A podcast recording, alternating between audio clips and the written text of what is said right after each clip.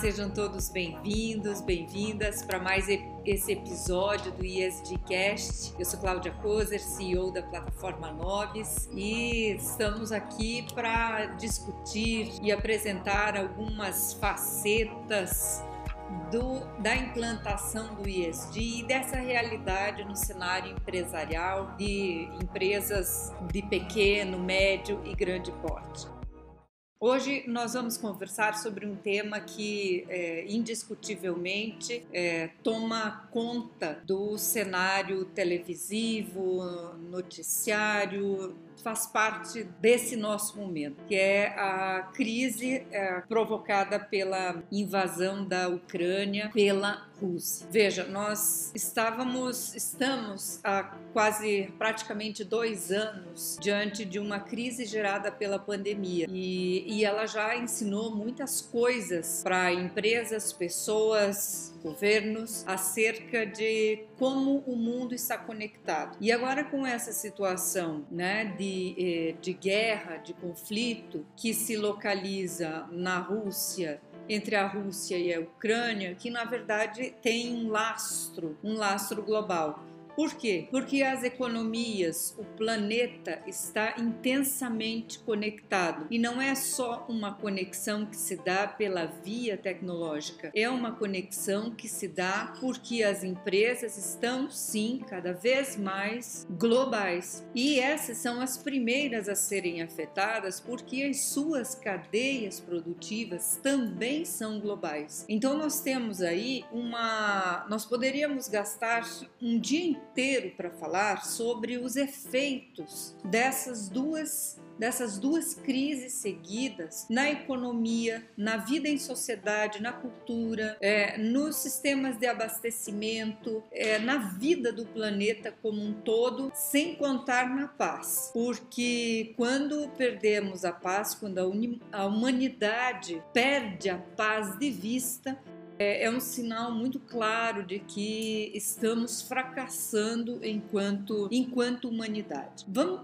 deixar para lá as questões da geopolítica e as razões geopolíticas para essas para esses é, para esse cenário existir ou não. Vamos trabalhar com alguns efeitos disso e principalmente como que nós podemos em diferentes níveis e posições sociais e econômicas mitigar os riscos disso e também se antecipar ao futuro que também não sabemos como será será. Bom, é, nós temos aí, é, derivado desse conflitos, dessa guerra, a falta de segurança. A primeira, um indicador aí é o índice de, o índice VIX, né, que é, é o índice do medo, em que há um, um acréscimo de 20%. E isso afeta diretamente as economias do mundo, não são só europeias, americanas, é, o mundo está envolvido de maneira direta ou indiretamente.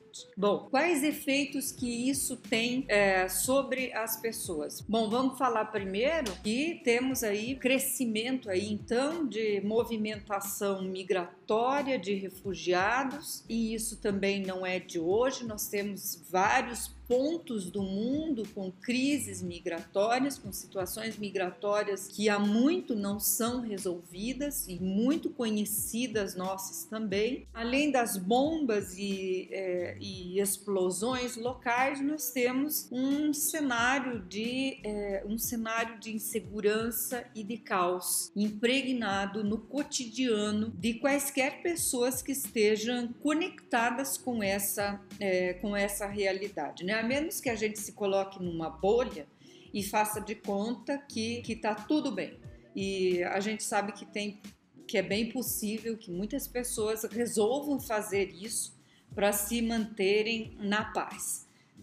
Diga-se de passagem, isso para mim não, não parece paz, né? Fugir, fugir da realidade não tem nada de pacífico tem muito de passivo. E é pensando nessa realidade que a gente põe os problemas na mesa, ó, observa essas situações e tenta trabalhar no sentido de identificar saídas de curto, médio e longo prazo. Nós temos aí então, do ponto de vista dos impactos econômicos diretos, todo o sistema de aviação afetado, turismo, o abastecimento, e quando a gente fala de um país que abastece, né, que é responsável pelo abastecimento de trigo ou de fertilizantes no mundo, você tem aí uma queda, uma possível queda de produtividade de grãos, e isso afeta o abastecimento e afeta diretamente os preços desses itens e você tem contextos em que populações já estão é, precarizadas do ponto de vista de nutrição e de alimentação e com uma insegurança alimentar que se acentua cada vez mais. É, inflação, né, é, é índices de inflação bastante altos, ataques cibernéticos que ameaçam a segurança das informações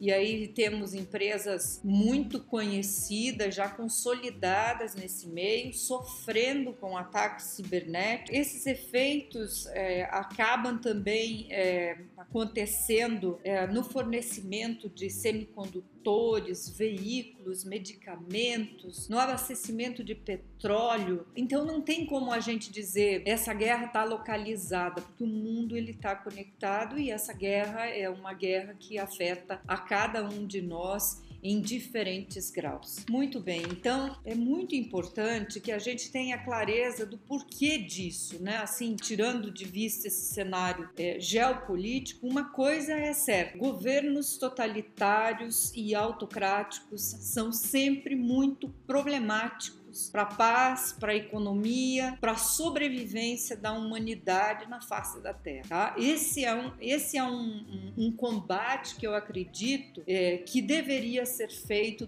do ponto de vista de civilização. A gente precisa avançar para modelos de governança mais que envolvam mais liberdade, mais segurança, mais equilíbrio por mecanismos mais democráticos de, é, de, governança, tanto em governos quanto em empresas. Nós sabemos o impacto que é, o, o, totalitarismo tem na vida de qualquer modelo é, socioeconômico. Ah, considerando então que as empresas globais são as primeiras a serem afetadas junto com as suas cadeias produtivas globais, é, temos é, como evidência aí que todos nós seremos afetados em algum grau porque essas cadeias elas estão é, elas estão de certa maneira é, hierarquizadas. Por mais horizontais que sejam é, alguns modelos de operações alguns modelos fabris modelos de negócios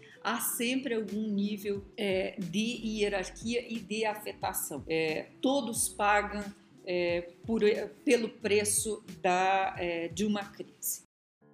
Muito bem, vamos falar então de, de alternativas e de saídas para isso, né? E eu tenho percebido que desde a pandemia é, e muito antes disso, a gente já identificava sinais claros da necessidade de se trabalhar com o desenvolvimento local. É, e não estamos falando aqui de bairrismo, de nacionalismo, de qualquer ismo, estamos falando de um de uma ação que ela é pensada considerando elementos globais, mas intensamente localizada com, as, é, com o contexto é, no qual empresas e pessoas estão inseridas. Então, quando a gente fala de desenvolvimento local comunitário, por exemplo, nós estamos falando de vizinhança. E essa vizinhança pressupõe relações mais colaborativas, pressupõe um nível de proximidade humana,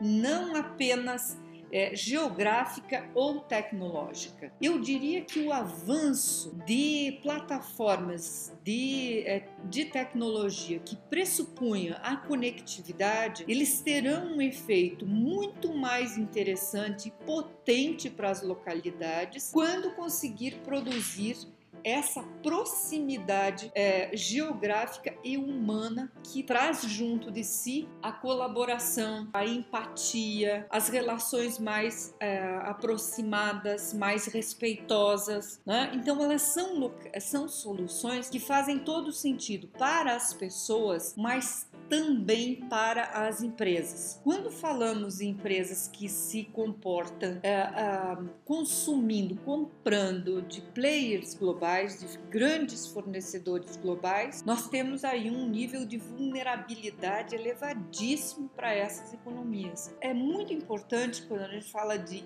ESG, de se desenvolver fornecedores locais. Por que não? Né? É, de se produzir um sistema, uma cadeia produtiva que seja cada vez mais regionalizada e localizada. Cada vez mais de empresas, mesmo globais, cada vez mais situadas nas comunidades em que elas operam, porque é ali que as coisas se resolvem nas condições de crise. Porque se te falta tecnologia numa hora de numa hora de crise, você vai precisar contar com quem? Com quem conseguir escutar teu grito, né? É, e ele se dá no nível local. Ele se dá onde nossos pés pisam. Daí a importância também da gente pensar em desenvolver uma eficiência coletiva local. Isso sim dá trabalho, exige investimento, exige uma estruturação intersetorial de organizações de diferentes portes, envolvendo governos, o terceiro setor, as comunidades locais. Isso faz todo sentido para se antecipar a crises e também para mitigar os efeitos da crise, né, de crise. Mas quando consolidados, isso também tem um efeito muito potente nos resultados econômicos, né? É, então, a conectividade, nesse caso, ela precisa intensificar proximidade das pessoas, das empresas, dos governos, do terceiro setor como um todo, como um ecossistema. E de que ecossistema falamos? Falamos do ecossistema das cidades. E quando pensamos em cidades inteligentes, não estamos única e exclusivamente nos referindo à governança eletrônica a um nível de conectividade das pessoas com o governo, a prestação dos serviços do governo pela via digital. Estamos falando é, de uma sociedade que consegue se organizar e utilizar a tecnologia para resolver seus problemas sociais, econômicos, ambientais, políticos, culturais. Então, ah, esse olhar ele vai ser sempre global ele vai ter sempre como uma referência outras tribos, outros lugares do mundo, mas ele vai estar sempre é, localmente situado e isso vai fazer com que a gente tenha muito mais segurança em situações de crise.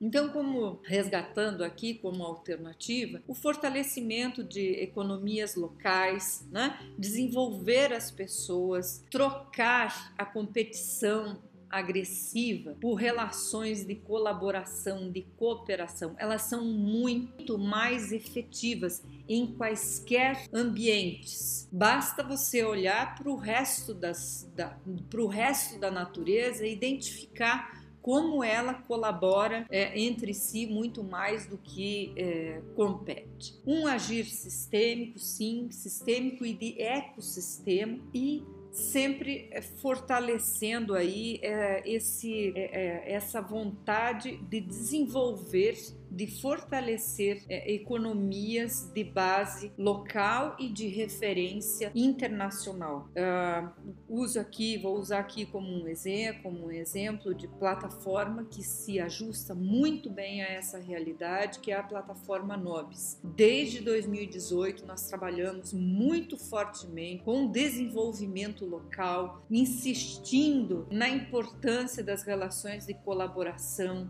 dos elementos de vizinhança, de proximidade das pessoas. Isso para fazer o quê? para garantir é, a, a facilidade de mobilidade ou até a não necessidade de mobilidade para algumas é, é, para alguma é, para alguns pontos da cidade para geração de renda ou para qualificação. E essa é, essa interação 4.0 entre governos empresas sociedade civil comunidades é, em diferentes níveis faz todo sentido trabalharmos com uh, o desenvolvimento local quando estamos diante de crises globais.